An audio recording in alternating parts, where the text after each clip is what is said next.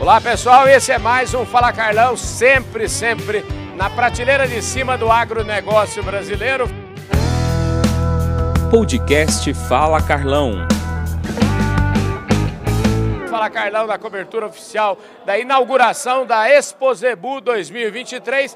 E gente do céu, sempre não canso de dizer que Deus sempre me ajuda, guia meus caminhos. E olha só aqui do meu lado que presente que eu ganhei dessa manhã e falar aqui com o Paulo Pial. O Paulo Pial que foi duas vezes prefeito de Uberaba, acho que foi três vezes deputado estadual, duas vezes deputado federal, foi relator do Código Florestal. Então, gente, mais prateleira de cima é quase impossível. Ô Paulo, obrigado pela sua presença, gentileza em falar conosco aqui, viu? Carlão, eu que agradeço, né? Falar com você é um prazer. Você hoje, como se tá na, tá no, no, foco da turma, né? Parabéns.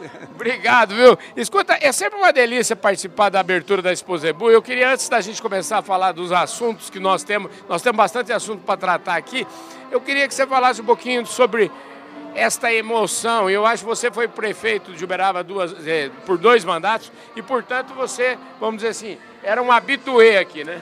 Com certeza. A BCZ é um orgulho né, para Uberaba, orgulho para o Brasil.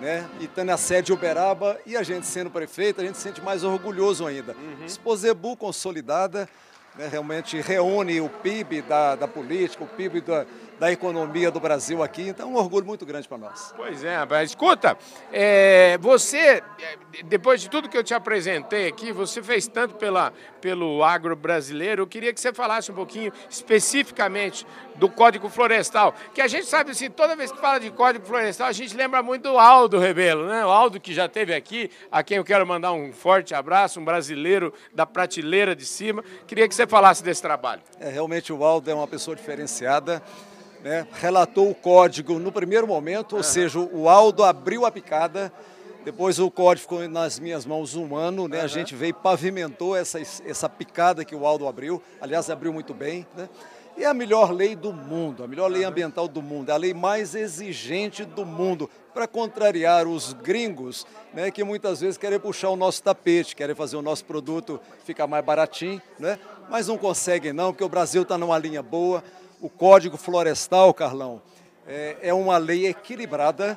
Né? O dia em que eu comecei como relator a apanhar dos ruralistas e dos ambientalistas, né? Uhum. apanhar mesmo, né? eu falei, agora tá bom, porque é uma lei realmente equilibrada. Veio trazer paz no campo, segurança jurídica, isso é que o produtor rural precisa de ter. Produzir ele sabe, mas não deixe, deixe com a tranquilidade, sem amolação. É isso aí mesmo. A gente vai para um, um, rápido intervalo, a gente volta já já com a segunda parte aqui da entrevista com o Paulo Pial, ex-prefeito aqui de Uberaba, que deu a honra de participar aqui do Fala Carlão.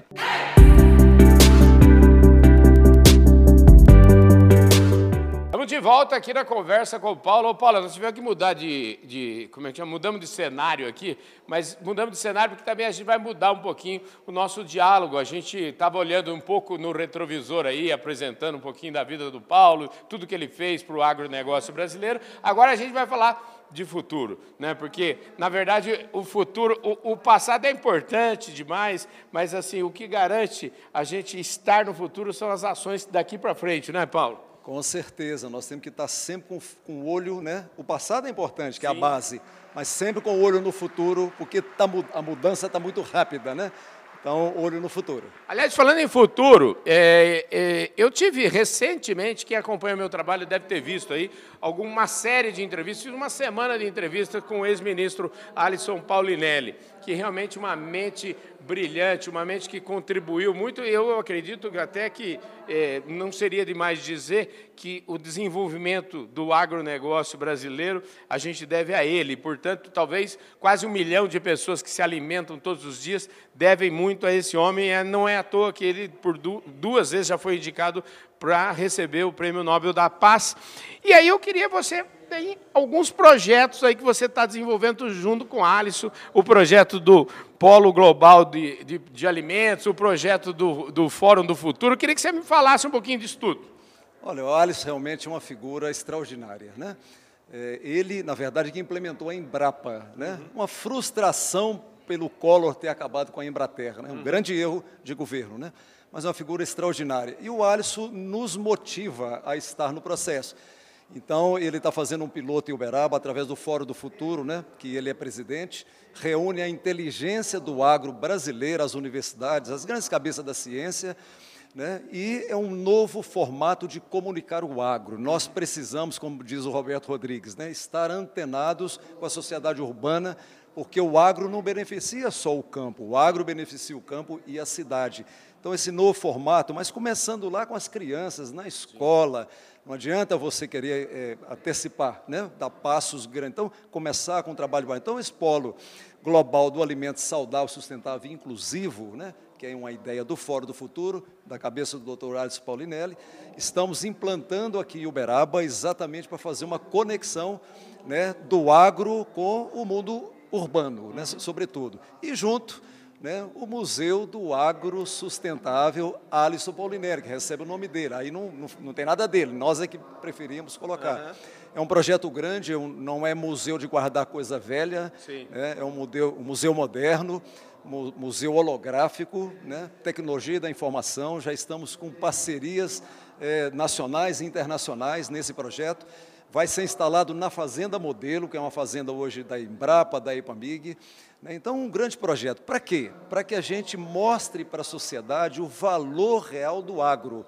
Não venham diminuir aquilo que tem valor. Né? Então, o museu tem esse condão, é um museu de nível internacional, né, para que a gente realmente possa ajudar a fazer essa comunicação estratégica, né, com, sobretudo com a sociedade urbana. Pois é, eu tive o ano passado, a gente cobriu é, no Egito a COP27, e esse tema de sustentabilidade e alimento é, saudável, enfim, tudo isso está na pauta, né? tudo isso é uma pauta importante e a gente não pode, é, vamos dizer, desconsiderar essa pauta. E esses movimentos de ISG, tudo isso está na pauta de vocês aqui do Polo? Está na pauta, sim. O Brasil não pode estar desconectado com o mundo. A linguagem do mundo ela tem que ser, é, ela tem que ser traduzida, uhum. né? E nós não podemos ficar isolados, né?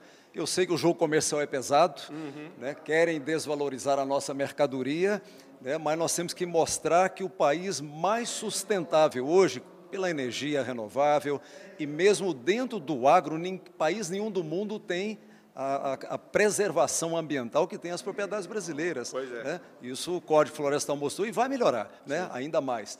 Então é, é esse o condão, né, da gente estar antenado com tudo que a ONU, que o mundo né, está pregando, porque aí nosso produto terá mais valor. Pois é, como diz o como várias pessoas já me disseram, enfim, para ficar num exemplo só, lembrando do Celso Moretti, que é o presidente da Embrapa, a agricultura é parte da solução desse problema global, principalmente de mudanças climáticas, etc. Ciência, tecnologia, inovação, né? agro, comida, energia, fibra, né? tudo isso é parte da solução.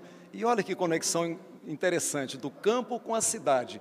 Então cabe a nós, e você faz isso hoje muito bem, porque o seu a sua divulgação está extraordinária, né? Então você tem colaborado com isso, para que os, os urbanos também entendam né, a importância do agro para ele próprio. Mas nós vamos vencer essa parada com certeza. Ninguém segura o Brasil na produção de alimento, fibra e energia. É isso aí, gente. Eu falei aqui com o Paulo Pial, cracaço do agronegócio brasileiro, que falou com exclusividade nesse programa Fala Carlão. E aí, com essa vista maravilhosa aqui da abertura da Exposebu 2023. A gente vai ficando por aqui. Um forte abraço a todos vocês. Muitíssimo obrigado pela audiência.